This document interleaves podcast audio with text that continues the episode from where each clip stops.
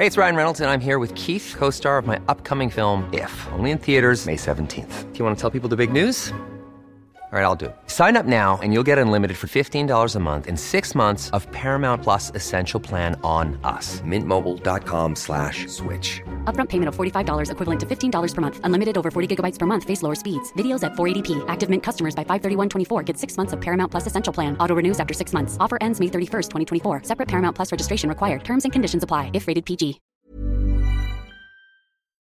Me da mucho gusto saludar. Súbale el volumen a su radio, súbale el volumen a su dispositivo, ya para las personas que nos escuchan a través de su dispositivo electrónico, súbale el volumen a su radio. En la línea telefónica, Mariana Aymerich Ordóñez, y es directora general del Festival Internacional Cervantino. Mariana Aymerich, me da mucho gusto saludarla. Bienvenida, muy buenas noches. ¿Qué tal, Jesús? Buenas noches. Encantada de, estar aquí en tu, en tu programa y saludo con mucho gusto también a tu audiencia. Muchas, gracias, Mariana. No, pues nosotros de alguna manera muy interesados y al mismo tiempo preocupados, sobre todo para saber cómo va a ser el Festival Cervantino de este año. Octubre ya está lejano de toda la que fue la crisis, pero para cómo van las cosas, parece que todavía tendremos algún tipo de riesgo. ¿Cómo se está planeando el Cervantino de este año 2020? Eh, gracias, Jesús. Pues sí, como lo dices, no tenemos la certeza de tener las condiciones para hacer un festival como lo conocemos y como lo hemos vivido y por ello tomamos la decisión de hacer una 48 edición virtual con muchas actividades eh, de las artes escénicas eh, que para el público será, será de lo mejor que estemos preparando. Estos cinco días serán muy importantes porque pues será eh, la forma de que estaremos acompañando al público, a la gente en Guanajuato, a, a los medios de comunicación y por supuesto llegando a un público que tal vez todavía no conocemos.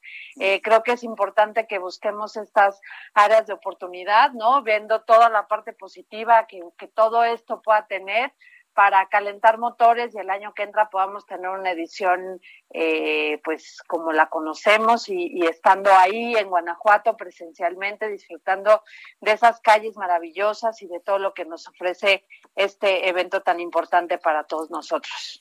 Pues es precisamente lo que de alguna manera eh, eh, me estaba preguntando, ¿cómo puede ser un Cervantino si no estamos precisamente en Guanajuato, si no caminamos sus calles, si no respiramos los aromas? Entonces, ¿cómo, va a pues ser será distinto, será, será muy distinto ahora. Eh, lo decíamos eh, hace unos hace un rato que pues ahora el Cervantino llega al público y no el público llegará al festival. Por supuesto que eh, extrañaremos esa, esa sensación de estar todos juntos, pero precisamente por eso estamos buscando opciones muy atractivas para el público, innovadoras, contemporáneas, que nos permitan darle eh, pues una programación muy variada, eh, muy, muy nueva, que podamos explorar todos estos nuevos formatos que nos brindan las tecnologías y que podamos llegar al público de esta manera y sobre todo eh, el target que, que, nos interesa mucho pues son los jóvenes, los niños que son nuestros futuros consumidores y ofrecerles eh, actividades interactivas, eh, conciertos en vivo, toda esta programación que estamos eh, regenerando de alguna manera con un poco de lo que ya teníamos y con un panorama eh, muy, muy cierto de, de, estos nuevos formatos que hay que aprovecharlos, que hay que sacarles jugo y ponerlos a disposición del público en tantas ventanas que vamos a tener, eh, tanto en los medios públicos como en las redes sociales y en la página oficial del festival. En su momento un par de semanitas podríamos ya darles a conocer la programación. Ah, bueno, eso está, eso está muy ya en unas semanas este, vamos a tener la programación, pues esto me parece muy bien que ya se anuncie desde ahora. Pero entonces va a ser una mezcla, ¿no? De, virtual con presencial, es, lo que me están preguntando algunas personas. ¿Cómo será? No, Presencial no, porque tú sabes que la naturaleza de un festival es convocar a la gente, ¿no?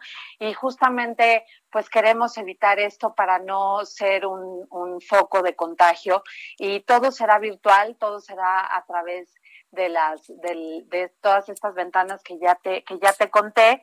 Y, lo único presencial por llamarlo de alguna manera son unas instalaciones que estamos planeando junto con el Centro de Cultura Digital y la Universidad de Guanajuato en puntos estratégicos de la ciudad para que sientan que ahí estamos, que los estamos acompañando, que es un festival diferente, pero no por eso dejamos de estar presentes de alguna manera, ¿no? Acompañarlos en todo esto a los ciudadanos, ciudadanos de Guanajuato que tanto que tanto esperaban el festival como nosotros, pero que bueno, por las circunstancias esta vez será será de esta manera.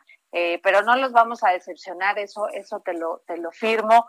estamos haciendo una programación muy, muy inclusiva, muy contemporánea y muy atractiva para todo público.